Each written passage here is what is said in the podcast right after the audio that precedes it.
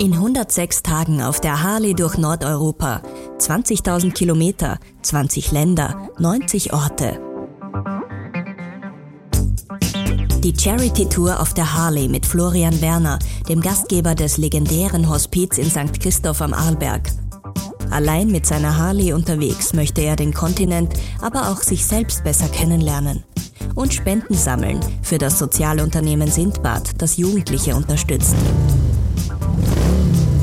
Einmal pro Woche spricht Florian mit seinem Freund, dem Journalisten Golly Marbo, über seine Reiseeindrücke und seinen Lebensweg.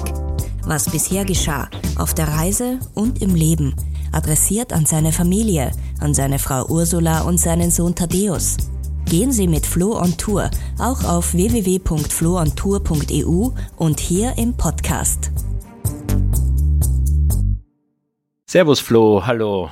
Guten Morgen, Golli. Du bist äh, in der letzten Woche auf einer deiner Etappen den doppelten Tagesweg gefahren. Du hast sozusagen eine Station übersehen. Wie kam's? Das weiß ich nicht, aber ich glaube, es war die Sehnsucht nach diesem Ten Hill Inn. Das hatte ich irgendwie so in meinem Programm die ganze Zeit. Das war so einer der Highlights dieses Inn, das anschauen zu können und dort zu übernachten. Und irgendwie hatte ich das so in meinem Kopf, dass eben heute Tan Inn ist. Und dann bin ich halt losgefahren und wie ich dort an der Rezeption stand, die Fahrt war schon lang, ist mir schon lang vorgekommen, aber wie ich dann dort an der Rezeption stand, hat sie mal gemeint, ich soll meine Confirmation anschauen. Und dann habe ich gesehen, dass ich einen Tag zu früh bin. Und ich, super, deswegen war die Strecke so lang. Und dann habe ich das Glück aber gehabt, dass mein Zimmer für den nächsten Tag an dem Tag davor schon frei war. Und so konnte ich zwei Tage dort genießen und das war besonders schön und gemütlich.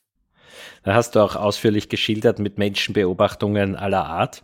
Wie schaut denn so dein Regeltag eigentlich aus? Bist du da wie ein Rallye-Fahrer, der sich die Strecke vorher einmal anschaut auf der Karte oder fährst du einfach drauf los in der Früh? Wenn ich ein Rallye-Fahrer wäre, dann hätte ich den Zwischenstopp nicht übersehen.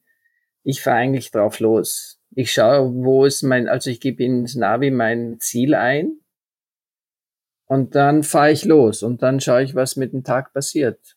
Es sind eben nur diese Unterkünfte sind fix, aber die Tagesroute, die ist wirklich dann, wie man sieht, verlaufsoffen, weil ich dann die doppelte gefahren bin.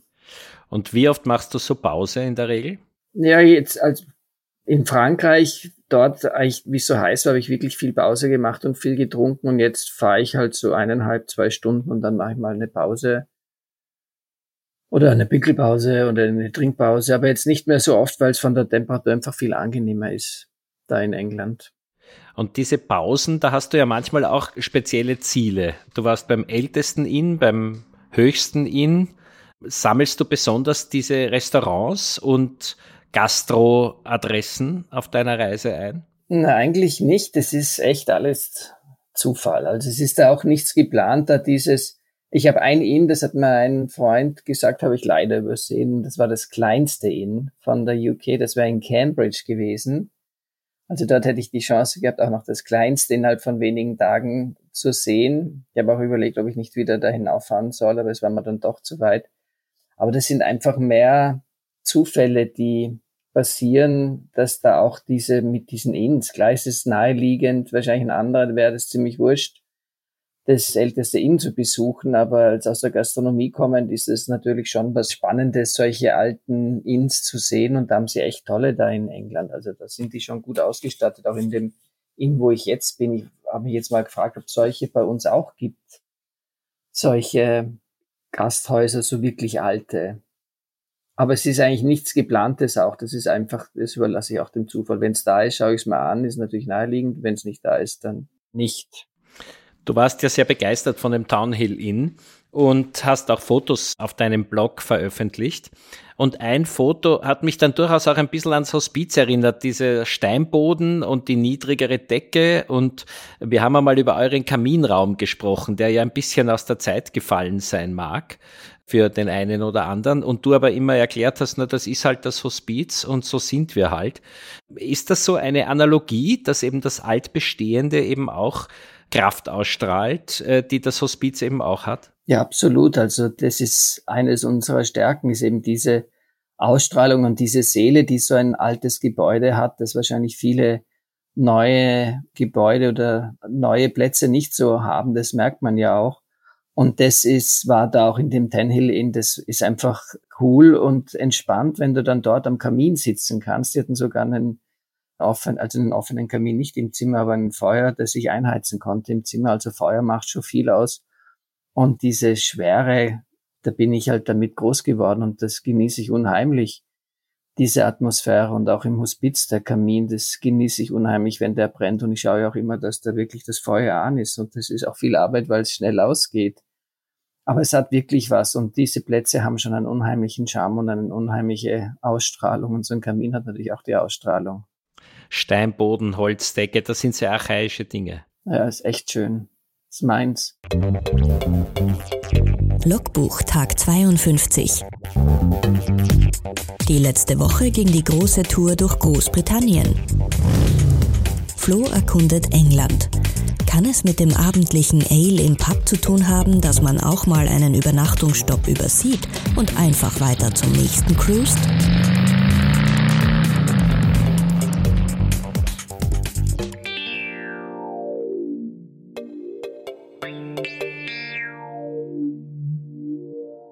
Ja, deins ist ja auch Österreich und jetzt ist Österreich ja sehr vielfältig. Wir haben ja da auch die Bundesländer und die Regionen und du warst jetzt gerade in UK in den verschiedenen Regionen. Kann man da irgendwie Analogien bauen? Also London und Wien ist wahrscheinlich so als übergroßes Zentrum vergleichbar auf der einen Seite, aber wer zum Beispiel Schottland wie Osttirol oder wie Kärnten oder Nordirland wie Vorarlberg, weil es irgendwie zu einem anderen Kulturkreis gehört?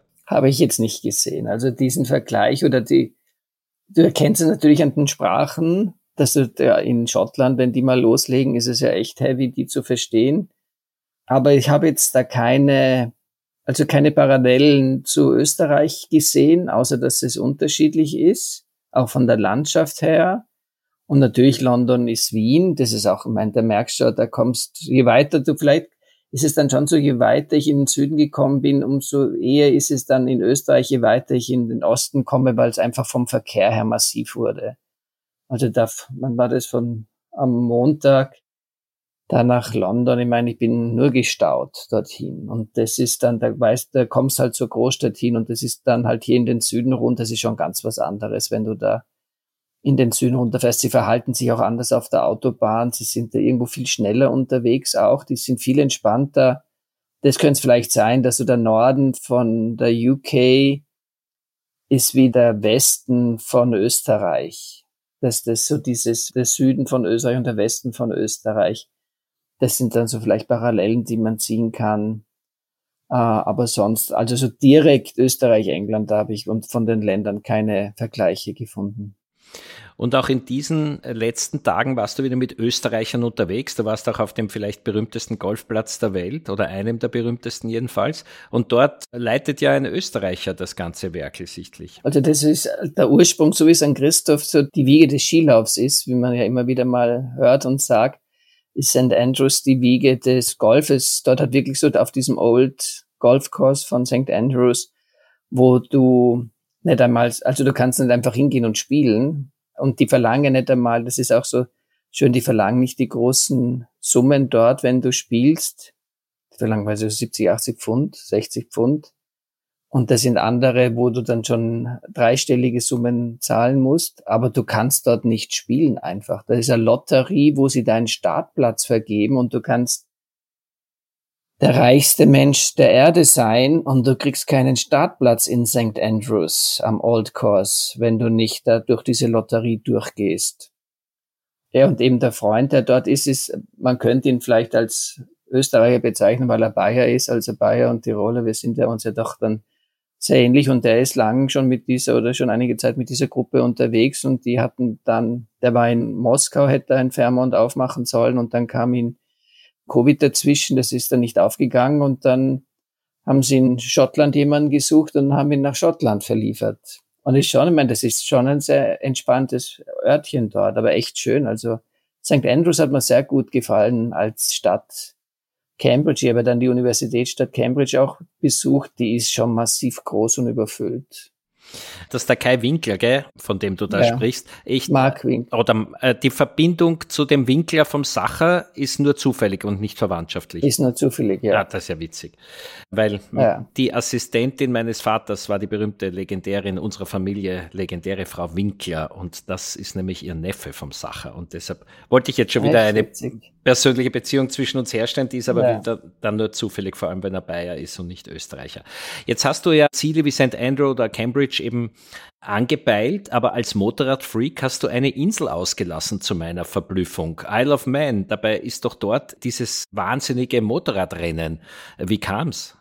Das weiß ich nicht. Die hatte ich nicht am Schirm. Also es, die Insel hatte ich nicht am Schirm und ich habe ja auch also diese Motorradorte dann hier ja auch nicht so bewusst angesteuert, sondern das sind eben so die Dinge, die dann am Tag passieren und die Eil habe ich einfach glatt übersehen. Punkt. Die ist ein Grund mehr, wieder zurückzukommen in die UK, ist diese Insel auch noch zu besuchen. Aber es war keine Absicht, sondern ich würde eher sagen, übersehen. Ja. Blöd gelaufen, wie der Wiener sagt. Lustig. Jetzt, apropos Motorrad, hast du dein Motorrad in Service getan? Habe ich das richtig gelesen? Habe ich das richtig übersetzt? Richtig, gestern.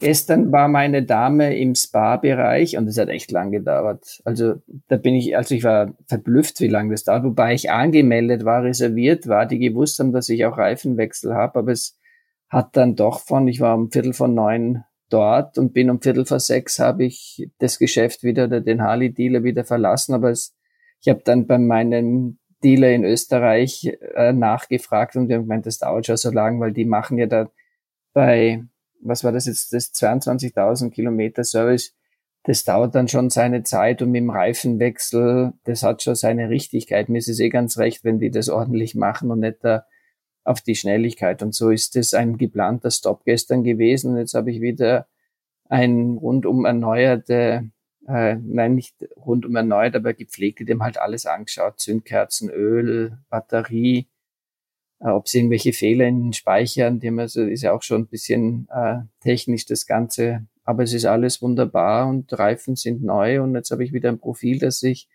in den Norden fahren kann. Wie oft hast du solche Service-Stops eingeplant auf deiner Reise? Einen kleinen noch in Helsinki. Also da ist noch aber mehr so dann halt, weil das sind ja wieder ein paar Kilometer, der wird dann hoffentlich nicht so lang dauern. Ich habe zwar auch genügend Zeit eingeplant, aber dort habe ich äh, einen kleinen so Ölwechsel oder dieses Thema, aber da kein Reifenwechsel und diese Geschichte eingeplant. Und dann warst du, bevor es zu diesem Spa-Besuch deines Motorrads kam, in Brighton. Und äh, da hast du ja. was erlebt, was auch meine Jugend geprägt hat. Ich war nämlich auch einmal Mod. Ich hatte eine hellblaue Vespa mit dunkelblauen Wolken drauf. Und selbstverständlich habe ich Quadrophenia gesehen und The Kids Are Right und The Who und was weiß ich. Wie war denn das dort in Brighton? Hat dir Stink die Tür geöffnet als Page vom Restaurant, in das du gegangen bist?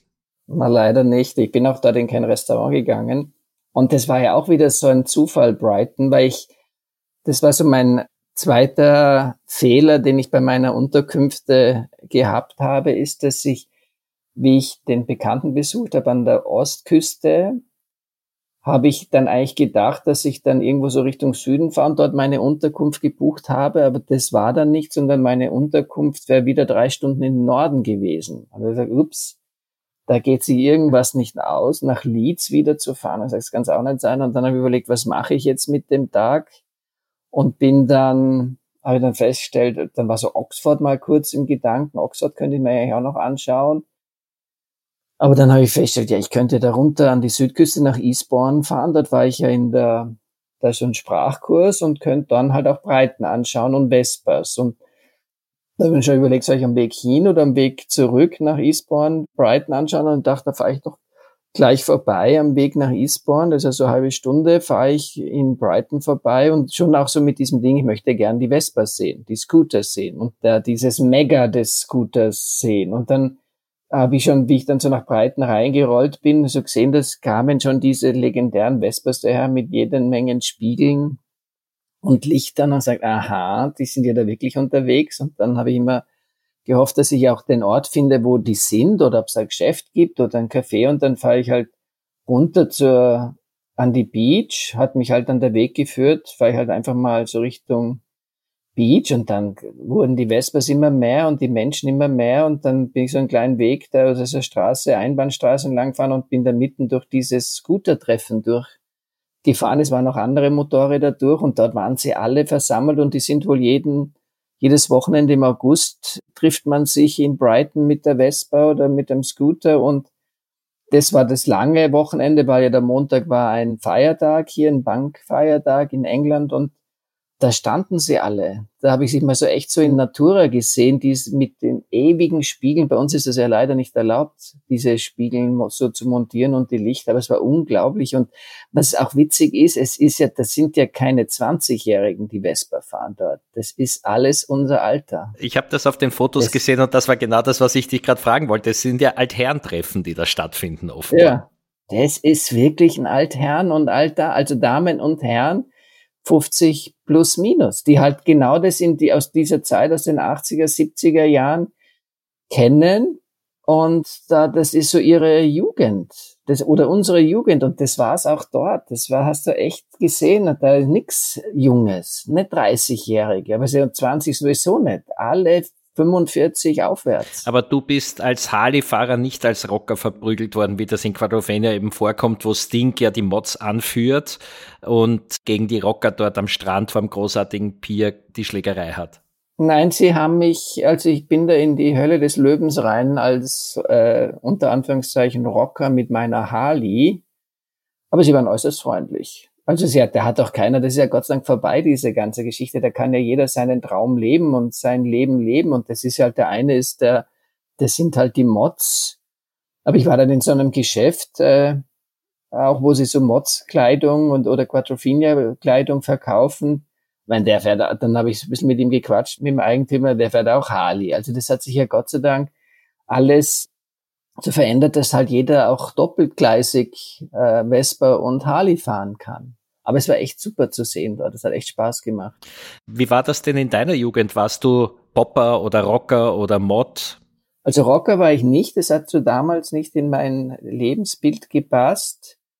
Mod auch nicht. Ich war da eher von der, kann ich mich erinnern, dann halt, ich habe es auch mit meiner Frisur dann versucht, der Popper zu sein. Das war diese berühmte Welle, wo man den Kopf so schwenken ja, musste, damit die Haare nach hinten das fallen. Das sieht man ja jetzt an meinen Haaren da, auch weit entfernt von, die gibt's ja glaube ich auch nicht mehr, die Popper. Aber auch wenn du dann so schaust, die, also ich war ein Popper, mein Bruder hatte einen Parker, der hatte dort in der, also wie wir dort waren, 81 muss es gewesen sein, als, sich einen Parker zugelegt und aber wenn du dann so anschaust und in diese Geschäfte gehst, die dann so die Kleidung verkaufen aus der Zeit, ich meine, das ist ja, haben wir ja alles getragen. College-Schuhe, ich meine, das ist ja echt faszinierend, diese Kleidung, die sie da getragen haben, vor allem auf der, ja, das war mir auch nicht so bewusst danach, so College-Schuhe mit den zwei Bömmeln vorne drauf, die Halbschuhe. Also der, ich hätte schon auch in das Ding, die glaube ich, die müssen relativ nahe beieinander gewesen sein, die Poppers und die Mods. Ja, die dünne Krawatten und Anzüge ja, und Sophie Elefants. Hast du The Who einmal live gesehen? Nein, leider nicht. Ich habe es da auf der Musik, äh, beim Reinrollen nach Brighton hatte ich The Who als Musik. da heißt es ja in My Generation, I hope before I get old. Auf seiner Charity-Tour sammelt Flo Spenden für Sindbad. Das Sozialunternehmen bringt SchülerInnen aus Brennpunktschulen mit MentorInnen zusammen. In einem einjährigen Programm sollen die Mentees in eine für sie neue Lebenswelt eintauchen können und sozial gestärkt werden. Das soll Zukunftsperspektiven und einen Zugang zum Arbeitsmarkt eröffnen. Unterstützen Sie Sindbad auf www.floontour.eu.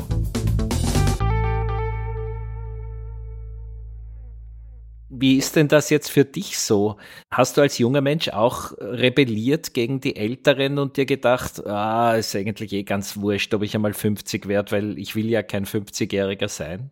Na, ich gehörte nicht zu den Rebellen. Ich war ein angepasster Sohn. Vielleicht jetzt nicht mehr. Deswegen fahre ich jetzt vielleicht auch Harley und habe Tattoos, weil ich jetzt nicht mehr angepasst bin. Aber damals nicht, da habe ich nicht dazu gehört. Wie war denn das überhaupt so? Da kommt jetzt wieder so eine Frage eines arroganten Wieners, der das Gefühl hat, bei euch am Land ist das Leben ja an euch vorbeigegangen und nur bei uns war der Aufbruch der 80er Jahre spürbar mit der Blue Box oder mit dem U4 oder mit Künstlern wie Hansi Lang und natürlich Falco und anderen. Habt ihr dann Ausflüge in die Stadt gemacht, um euch up to date zu bringen? Vielleicht aber auch nach München, nicht nur nach Wien? Oder wart ihr euch am Berg dann eh auch genug über die elektronischen Medien und über das Plattengeschäft, das vielleicht in St. Anton war oder in Lech oder keine Ahnung, wo es halt eins gegeben hat? Na, ich war ja dann im Internat in Salzburg in dieser Zeit. Also ich bin ja 82 ins Internat nach Salzburg und war ja dann die Jahre in Salzburg und deswegen hatte ich ja doch bisschen Großstadtluft. Also ich war ja dann nicht nur in den Bergen zu Hause und da solche Plattenläden gibt's ja bei uns nicht und gab's ja auch nicht. Aber ich habe natürlich durch dieses doch in der Stadt lebend, ab 82 Herbst war ich in Klessheim, also da war ich in der Stadt und die Jahre davor war ich ja im, auch im Internat, im Werkschulheim und da war es ja dann auch, dass ja doch auch alles verschiedenste Menschen und Strömungen kennengelernt, die es dort gegeben hat.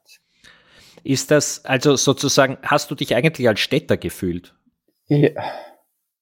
Ich habe mich weder als Städter noch als Ländler gefühlt. Deshalb war auch nie so Thema. Also ich hätte mir da nie die Gedanken drüber gemacht, ob ich jetzt vom Land bin oder von der Stadt bin. Weil ja auch St. Christoph, der ist ja quasi im Winter, ist ja die, unter Anführungszeichen, ist ja der Städter zu uns gekommen. Also da hattest ja immer, oder wir hatten ja immer den Kontakt zu den Menschen, die aus den großen Städten gekommen sind und auch waren befreundet oder sind befreundet mit denen, die dann in diesen Städten. Also wir haben das ja nicht gehabt, dass dazu die Einöde ist, wie wenn ich jetzt da in den Highlands leben würde und keiner kommt vorbei, sondern im Winter kam ja die Stadt bei uns vorbei. Also ich musste ja nirgendwo hin, die sind ja alle zu uns gekommen und dadurch habe ich ja auch natürlich so ein bisschen den Flair oder auch so die, in den Gesprächen oder so die Gedanken von denen kennengelernt, die aus der Stadt kommen. Also ich hatte ja das Stadtfeeling. Das ist natürlich durch den Tourismus und euer besonders persönliche Beziehung zu den Gästen im Hospiz wahrscheinlich anders als in anderen Regionen. Weil Stadt-Land ja. gibt's ja immer noch interessanterweise. Wir sehen es ja am Wahlverhalten, wir sehen es an so vielen Phänomenen. Der Brexit in England, der Trump in Amerika und natürlich auch die ÖVP in Österreich. Das sind ja alles Stadt-Land-Phänomene, die da irgendwie zum Ausdruck kommen, interessanterweise. Trotz Internet und trotz der Nähe zu ja. Informationen. Ja. Du, am Schluss der heutigen Session noch eine Frage. Du bist jetzt 10.000 Kilometer unterwegs. Mhm. Äh, welche Körperteile spürst du denn nicht mehr? Oder was hat sich denn an deinem Körper verändert? Gibt's schwere blaue Flecken? Gibt's irgendwie ich, Krampfzustände? Also ich spüre, dass das Bäuchlein größer wird durch die wohl sehr gesunde Ernährung, die ich hier genießen kann auf der Reise. Aber sonst spüre ich mich voll und ganz bis in den kleinen Finger und in die große Zehe. Also ich spüre erstaunlicherweise eigentlich, habe ich keinerlei, da der Hintern tut mir auch nicht weh. Das ist echt unglaublich, wie sich da der Körper auch anpassen kann. Also ich habe Gott sei Dank keine blauen Flecken oder irgendwas. Ich habe, es tut mir nichts weh.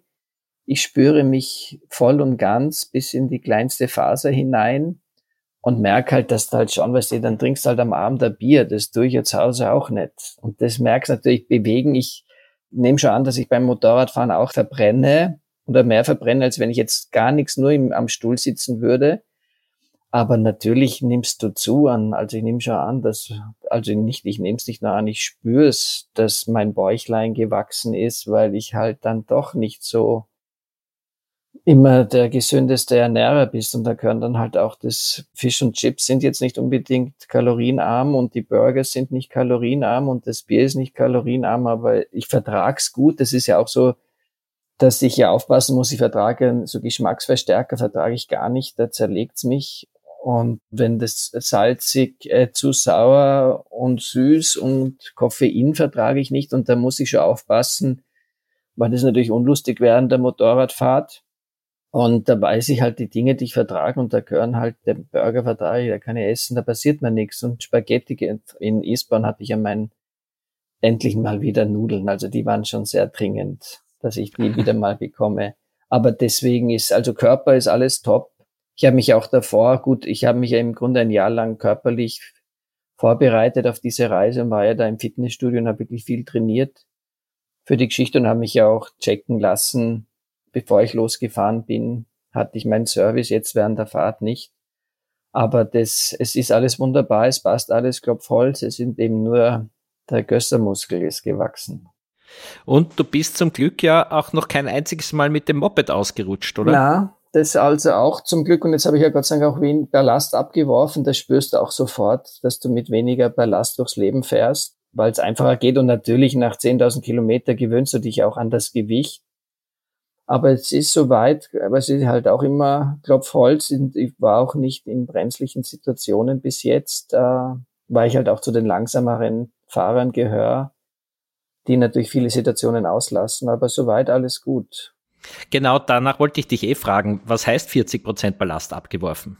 Die habe ich, die Sommerbekleidung habe ich mal in, verpackt und äh, das Zeltequipment, die ganze Zeltsachen. Das war doch ein also jetzt im Nachhinein Zelteln, wenn ich nochmal so eine Tour machen würde, also die Campingplätze würde ich streichen, weil es zu viel Aufwand ist. Das ist A, viel Gepäck, das war ja die große gelbe Tasche, die habe ich jetzt umgepackt, ist immer noch da, die war ja voll nur mit, weil halt das Zelt Platz braucht und die Matte Platz braucht und der Schlafsack und Zeug und Heringe und ein Hammer und das war einfach, brauchst nicht. Also Zelten würde ich nicht nochmal, das ist mir echt blöd, jetzt im Nachhinein. Und das konnte ich dann bei meinem Freund lassen, Gott sei Dank. Und dann habe ich halt noch alles dazugegeben, was ich gemeint habe, ich brauche das nicht mehr. Und habe mich halt nur noch jetzt und vor allem halt auf das kalte Wetter, das kommende kalte Wetter. Freunde von mir waren mit dem Fahrrad jetzt gerade in Norwegen oben, da hat es zum Schneien begonnen. Also das könnte lustig werden. Und haben wir jetzt eben da die wirklich also Gewicht massiv reduziert und das merkst du sofort, dass du da lockerer durchs Leben gleitest, wenn du weniger Gewicht auf den Schultern hast und nicht auf der Harley hast. Dein Bike hat also jetzt Entlastung und einen Check gekriegt. Hast du für dich auch irgendwann einen medizinischen Check vor? Na, eigentlich nicht. Das wäre eigentlich wär die Frage gewesen, aber bis jetzt, also auch wieder Klopfholz, ist Gott sei Dank kein Holztisch, geht's mir bis jetzt eigentlich sehr gut. Und ich habe davor so also so die alles anschauen lassen im Inneren und habe das jetzt auch nicht für mich geplant. Ich wüsste jetzt auch gar nicht, wo ich da jetzt das da gibt's nicht so den Florian Werner Dealership, wo ich jetzt hin, klar, die Ärzte wird schon geben, aber nicht so, wo ich einfach weiß, dort, also ich habe nichts geplant für mich. Nur für meine Black Beauty hatte ich das geplant, weil das ist ja mein, weißt du, wenn die nicht funktioniert, da habe ich ein Problem. Da muss ich mich ja kümmern um die Dame. Heute bewegen wir uns sehr in 80er Jahren Erinnerungen zuerst Quadrophenia und die Mods und jetzt dann auch noch Black Beauty. Das war eine Fernsehserie und eine Buchreihe über ein schwarzes Pferd. Ja. Ich habe ja auch ein schwarzes Pferd.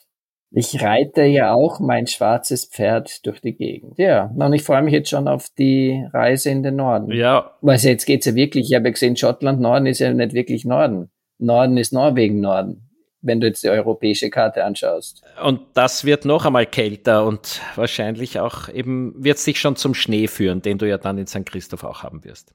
Ja, wahrscheinlich. Also ich hoffe nicht, dass ich jetzt dort mal eingeschneit bin, aber witzig wäre es auch. Also ich hätte nichts dagegen, wenn ich dort echt einmal einen Tag nicht weiterkomme, weil ein Wintereinbruch ist. Wir werden es erleben. Wir werden es erleben. Bis dahin alles Gute, pass auf dich auf und Danke wir freuen uns darauf, dich bald wieder am Kontinent zu haben. Bis dann. Jawohl, ich freue mich auch. Danke dir, ciao. Ciao. Was bisher geschah.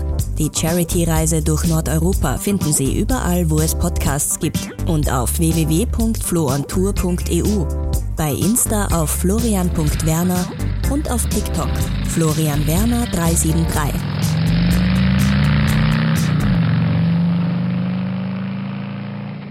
Sie hörten eine Produktion von Inspiris Film. Das Team bestand aus Kari Koren, Golly Marbo und Iris Haschek. Weitere Produktionen finden Sie auf www.inspirisfilm.tv.